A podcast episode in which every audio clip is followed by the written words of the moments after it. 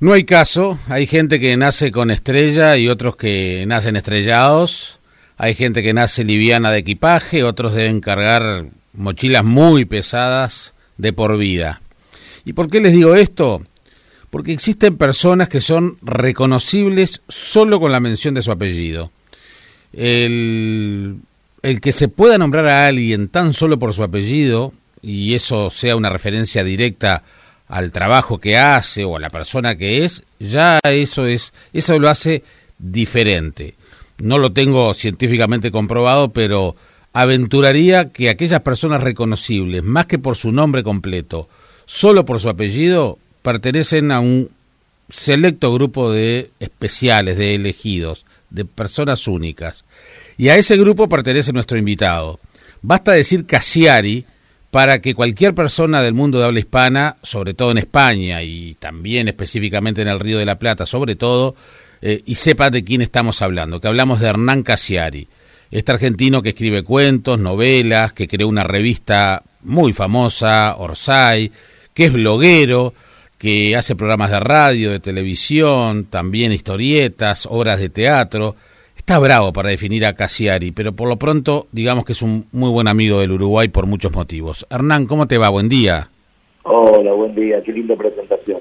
¿Cómo estás? De hablar con vos. Del mismo modo, del mismo modo. Y de alguna manera el pretexto para conversar contigo, Hernán, es, eh, es algo que también vincula, te vincula con, con Uruguay, con un escritor argentino, pero que quiere enormemente al Uruguay, como es la novela La Uruguaya Pedro exactamente, una novela que se publicó en el año 2017 y que desde ese momento no dejó nunca de crecer y de tener un enorme éxito en todos los países en donde se publicó, empezando por Argentina y por Uruguay, tanto por ser un escritor argentino como por tratarse la novela de algo que le ocurre a este personaje en Montevideo. Pero, pero antes de ir un poquito más a la, a la novela, eh, hay una suerte de... Vos generaste una, a través de, lo que empezó siendo un, blog y, eh, y después la revista Orsa, y comenzaste a generar lo que hoy se llama la comunidad Orsay, este, que es una, que, que digamos, te apartaste prácticamente de, todo el sistema establecido y generar tu propio camino en, momentos en que las incertidumbres son muy grandes y en realidad uno busca certeza más que incertidumbre. Eh, ¿Cómo funciona tu cabeza para asumir el riesgo? Hay una, inicialmente, eh, yo creo que no, no veo riesgos del otro lado, sino mucha diversión. Me parece que me tiro a piscinas donde no sé si hay agua porque escucho que, uno se podría divertir mucho del otro lado. Entonces me parece que empecé por ese lado, por un costado de no revolucionario desde lo establecido, sino ir por los costaditos porque me parece que es más placentero. Es más, es más inconsciente también. Sí, sí, es muy intuitivo, bastante inconsciente ese camino, pero no, no, no quiero ponerle un nombre solemne como asumir riesgo. En realidad es como, es como plantearse el trabajo como un hobby, más que nada, eh, y tratar de, trabajar con amigos, con familia, y, y, transitarlo de un modo más relajado. Me parece que Orsay, cualquier proyecto que se defina bajo ese paraguas, está principalmente eh, integrado por el, por el placer y por las ganas de hacer cosas. Sí, y, también tu caso ha sido un caso paradigmático del, del éxito eh, a través de las redes sociales, ¿no? Eh, cómo a partir de un blog eh, empezaron a pasar las cosas que pasaron y, una historia que es bastante conocida, pero que bueno, que te toma tus textos gasalla y termina siendo una obra de teatro y a partir de allí tu nombre pasa a ocupar otro lugar. Es decir, como que también esa confianza y esa ah, buena intuición y autoestima que vos tenés, este permite que sea un ejemplo para capaz que quienes dicen, mira vos, si a Hernán le fue bien, ¿por qué yo no puedo intentar hacer algo así? Sí, eh, a mí me parece que al principio de los 2000, al principio de este siglo, eh, era evidente que había que cambiar los formatos de comunicación. De que el papel iba a quedar un poco desplazado por lo digital, que las pupilas de la gente empezaban a posarse en pantallas, y entonces, no yo, sino muchísima gente empezó a hacer esa mudanza, ese cambio. Posiblemente a mí me tocó, por, una cuestión de suerte, eh, ser el primero dentro de lo literario en funcionar en lo digital, digamos, con, con, una, una novela que hice en formato digital, que muy rápidamente se hizo, se hizo muy reconocida, ganó premios, eh, se la llevó al teatro, etcétera, se, tradujo a muchos idiomas el libro, pero me parece que... Eh, Estamos hablando de más respeto que soy tu madre. Claro, más respeto que soy tu madre. El proceso de, de lo analógico a lo digital, a esta altura ya no es un consejo, sino que es posiblemente la única vertiente desde donde se puede construir comunicación. Claro, y ahí, digamos, por un lado tenés la facilidad y, y los costos bastante reducidos porque lo virtual te, te, permite, lo digital te permite tener acceso y poder eh, multiplicarte, y ahí, digamos, toda la atención, el esfuerzo, el trabajo y la energía va y el talento va a depender de vos. Bueno, y la gratuidad también, ¿eh? O sea, los primeros años de trabajo son gratis, porque cuando se le se le aconseja a la gente, bueno, habrá que dedicarse a esto, bueno, hay que contar toda la historia. Para, para crear una comunidad hay que trabajar mucho sin cobrar, o sea, hay mucha inversión de tiempo inicial.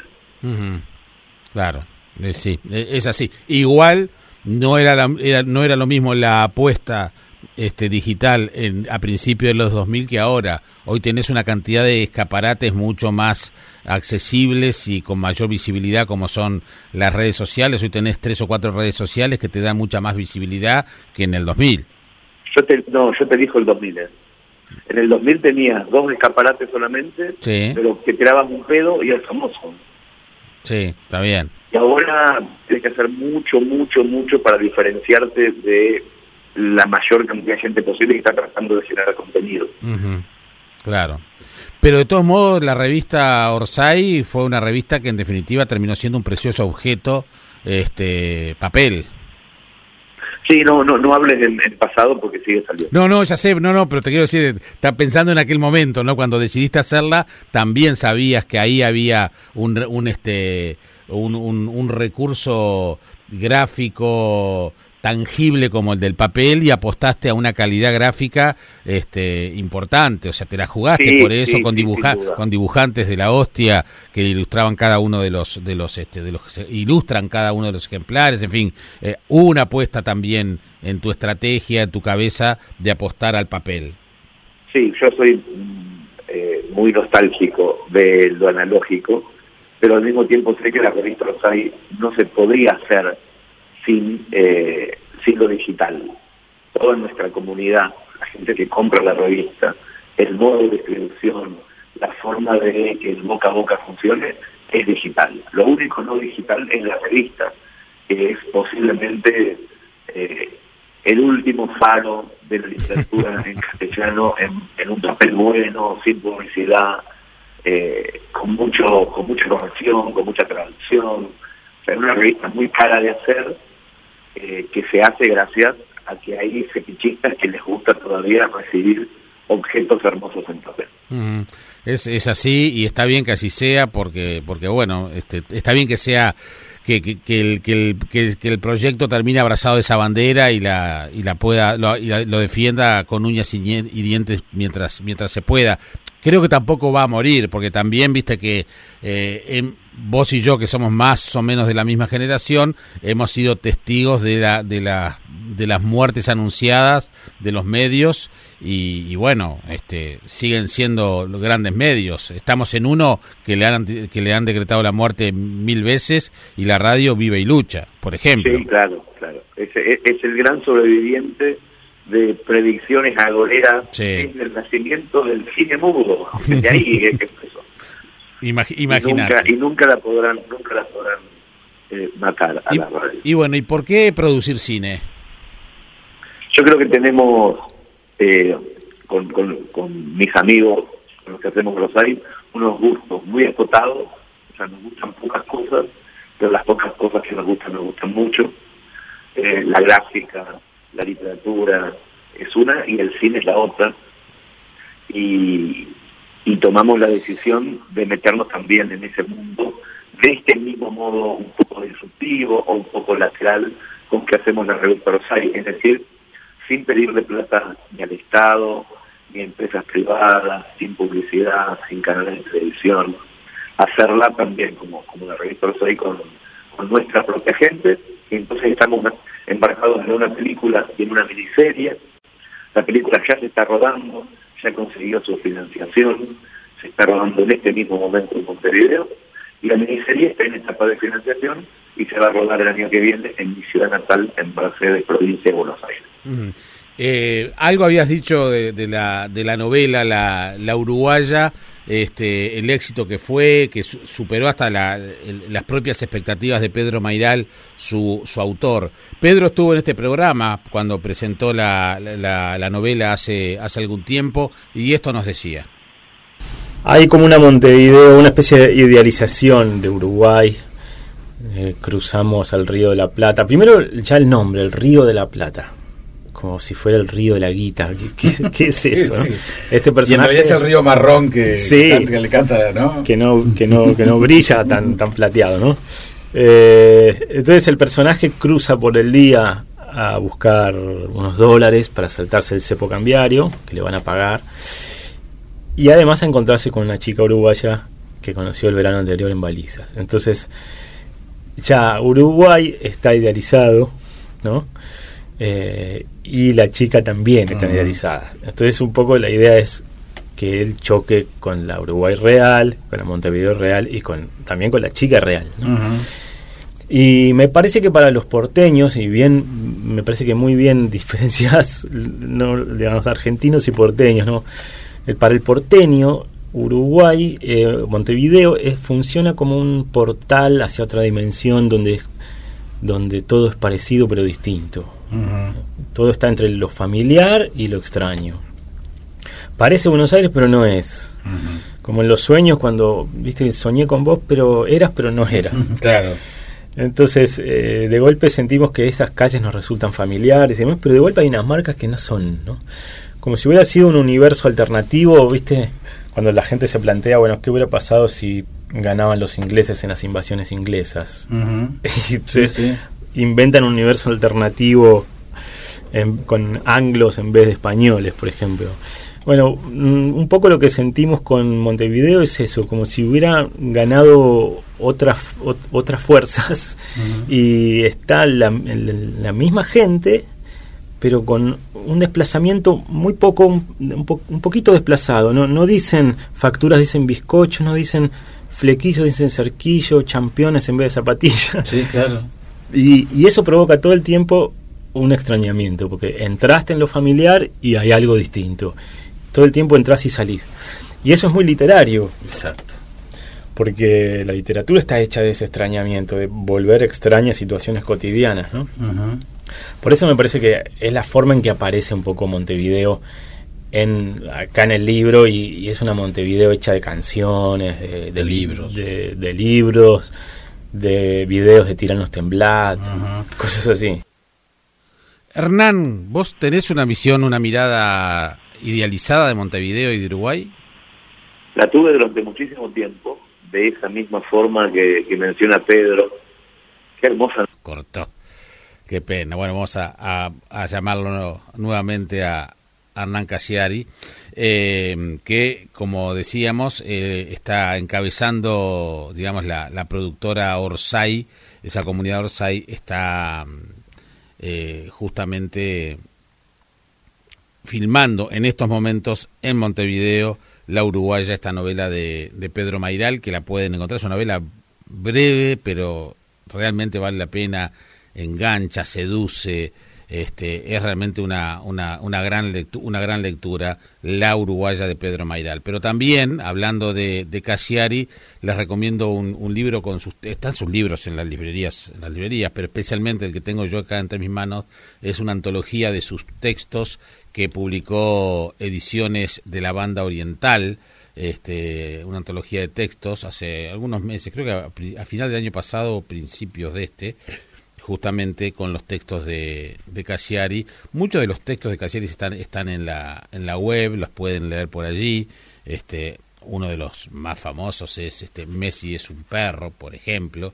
Este, pero, pero bueno, hay, hay muchas de muchos, muchos de esos de esos textos que uno puede puede puede leer en, en este en este libro o en la o en la web los textos de, de Cassiari. Así que están sus libros, como le decía, está la novela Más respeto que soy tu madre, que, que bueno que también que él comentaba que eh, la, hizo famosa Gasalla con su obra con la obra de teatro, en fin, hay hay muchos textos. Eh, vamos a, procurar la, la, comunicación y recuerden este este libro de, de banda oriental entonces este, antología Hernán Casiari, lectores de banda oriental que ya tiene algunos meses. Ibas a hacer referencia a, a Pedro Mairal, Hernán. Sí, no sabés la cantidad de cosas que dije maravillosas sobre Pedro y que cortado. Pero sí, no, lo, que, lo que decía es que eh, recuerdo perfectamente como lector de la Uruguaya ese, esos momentos en donde de verdad eh, nos llevaban a, a, una situación de mundo paralelo, porque yo también durante toda la infancia y la adolescencia estuve en Montevideo con, con ese mismo recurso del mundo paralelo. Y después conociendo mucho la ciudad, viajando muchísimo, teniendo amigos allá. Hoy Montevideo es una ciudad con una identidad absolutamente propia, no tiene nada de mundo paralelo, pero tengo mucha conciencia de la época en donde ocurría eso. ¿Nos, ¿Nos separa más al, al porteño, o sea, al uruguayo es más el interior argentino y la distancia mayor es con el porteño? Sin duda, sin duda, sin duda. Yo soy, no, no, soy de Buenos Aires, soy del interior y, y en, no en Montevideo, sino en otras ciudades de, del Uruguay me encuentro en la infancia también. De hecho, en Mercedes, Uruguay, eh, me encuentro en Mercedes, Buenos Aires también. Sí, es muy... Tengo, esa, esa, sensación de, de, de, de Es muy curioso y hasta divertido que, que nosotros tenemos una capital departamental como es Mercedes y vos nacés en una ciudad que se llama Mercedes, también del interior argentino. Claro, claro, sin duda, sin duda. Bien, ¿y cuáles son las expectativas que tenés con respecto a la, a la uruguaya? ¿Seguirá el éxito de, de la comunidad Orsay? ¿Seguirá el éxito de la uruguaya? Eh, esa Nosotros tenemos, tenemos como objetivo hacer una película, poder terminar de hacer una película. Esa pregunta que hacemos, eh, espero que sea la primera el, el primero de muchos proyectos de los audiovisuales, eh, pero esta es, esta es nuestra primera película, es la que, la que va a marcar el rumbo de lo que vamos a seguir haciendo. Entonces no tenemos como objetivo ni ganar el Oscar ni festivales internacionales, sino terminar una película con lo que sabemos lo que cuesta terminar una película. Es una película hecha con 2.000 socios productores que pusieron un puñadito de dólares cada uno, es un sistema completamente novedoso, nuevo, porque no tenemos de dónde agarrarnos para decir, a ver cómo se hace, porque nadie lo hizo nunca antes. Entonces, desde este lugar, el único objetivo es poder terminar de hacerla y, estar orgulloso de esa finalización. Todo lo que pase después, todo lo bueno que pueda pasar después, es como un premio no, de, no esperado. Lo que queremos es poder terminar de hacer. eh, hablando de idealizaciones, también eh, tenemos mucho de, aldea y capaz que eso también es parte del encanto y de la idealización que, que los argentinos con enorme generosidad tienen sobre, sobre, sobre los uruguayos. Hay temas de los cuales no voy a hablar porque no quiero hablar y en este, y en este programa cultural no quiero, no, no es el momento ni el lugar, pero sí te quiero preguntar si crees que también solemos porque nos conoces bastante, solemos copiar lo peor de los argentinos. Yo no, no, no tengo esa, esa sensación, pero tampoco eh, he vivido en, Uruguay. Por ejemplo, Pedro está viviendo en Uruguay y seguramente debe tener eh, nuevos matices. Yo no, no he llegado a tener tantos matices. Mis matices siguen navegando por un costado de enamoramiento e ingenuidad. Pero no solamente con Uruguay, sino con la relación entre, por ejemplo, los lectores de los aires de Uruguay con los lectores de de Argentina. Cuando se juntan, cuando conversan, hay algo hermoso. Hay algo que los une.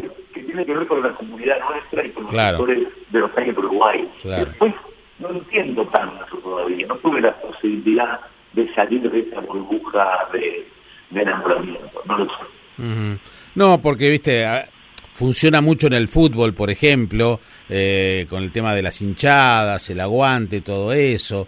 Eh, ahora también nosotros eh, de a poquito se está, se está metiendo el concepto de grieta, que tampoco es, es, saludable, aunque igual la distancia que hay entre lo que puede ser la grieta argentina con la grieta uruguaya no tiene nada que ver, pero en definitiva da la sensación que a veces queremos, no sé si queremos transitar por el mismo camino o los miramos y allí, este, por osmosis o por cercanía, este, terminamos copiando. Yo creo que hay una cuestión eh, más geográfica que de identidad, Bien. que hace que no debamos perder de vista que en algunos tramos nos separan 340 kilómetros. Sí.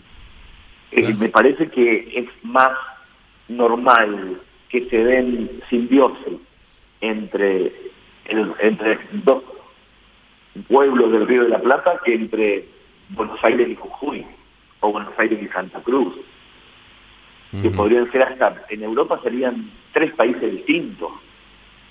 Entonces, me parece que hay una cuestión que tiene que ver con el ida y vuelta, con la cantidad de uruguayos que recibimos y la cantidad de argentinos que ustedes reciben, eh, los matrimonios que se generan, las parejas que se dan de un lado y del otro que hace que en un momento pase como en la frontera de España con Portugal, con la, como, como en la frontera de, Alemania con Bélgica. ¿Quién sabe quién es quién? Claro. Me parece que pasa más por eso. Y después hay unas identidades eh, de bandera, de nacionalidad, de documento nacional, etcétera, que, que tenemos que cumplir. Pero a mí me pasa eso. O sea, si hay 340 kilómetros entre ustedes y nosotros, yo siento... Eh, más extranjería en, en, ciertas provincias del norte de Argentina que con Montevideo. Entonces, eh, me parece normal que se den simbiosis de un lado y del otro. ¿Cuáles son tus, tus referencias montevideanas o uruguayas? Eh, ¿Un balneario, una comida, una calle? Mira, mis referencias por, naturales son literarias. Yo crecí leyendo uruguayo sin conocer todavía Uruguay y por eso se generó en mí desde el principio una especie de fascinación. Eh, con, con Benedetti, después con Onetti, después con Felisberto. Hubo algo, o sentí algo muy, muy, muy maravilloso en la adolescencia, que después fue creciendo, sobre todo con la música de Jaime Ross, puntualmente con Jaime Ross, y después con muchísima otra música, hasta que empecé a conocer realmente la, la, ciudad y eso, pero no es que tenga una referencia geográfica puntual. Yo creo que si tuviera que elegir un lugar de Montevideo, elegiría una casita de invitados en el barrio del Prado donde mi infancia. Elegiría ese lugar que no es un lugar conocido ni, ni, ni, simbólico, pero que para mí simboliza la generosidad de ese pueblo para conmigo. Entonces lo elegiría sin duda. Me consta que me consta que fue así, este conozco muy bien la historia y es para otro momento, pero además la has contado muchas veces, pero en definitiva también son cosas que, te acercan y que te marcan, ¿no? Entonces, como que me da la sensación que Hernán Casiari, o Casiari, para nombrarte solo por el apellido, este estaba como que destinado a tener un vínculo con Uruguay. Sin duda, sin duda, yo lo, siento así, de hecho lo, escribí mucho antes de haber tenido un infarto en Montevideo, por suerte lo pude escribir, porque si no, quizá quedaba como que lo decía en esa son de agradecimiento. Pero muchos años antes, en 2005, escribí un texto que se llama Justicia Poética, y en donde me preguntaba por qué, por qué esa relación mía tan eh, extraña con Montevideo, eh, y, y, y, se al pasado, a la posibilidad de una vida pasada, en donde quizá un, show anterior haya sido montevideano, y después mi cuerpo supe que no, no, no estaba trazada esa, esa emoción o ese amor desde el pasado, sino desde el futuro. Yo en algún lugar del cuerpo sabía que iba a faltar en Montevideo y que iban a hacer de vuelta en ese lugar. Entonces, yo no, tengo hoy una fascinación de turismo. ni siquiera una fascinación de argentino. Tengo el, el agradecimiento de haber nacido de vuelta en un lugar y de verdad lo siento mío. Siento que ese lugar es mío. Desde un lugar distinto al de los documentos nacionales de identidad, pero siento que ese lugar es mío también.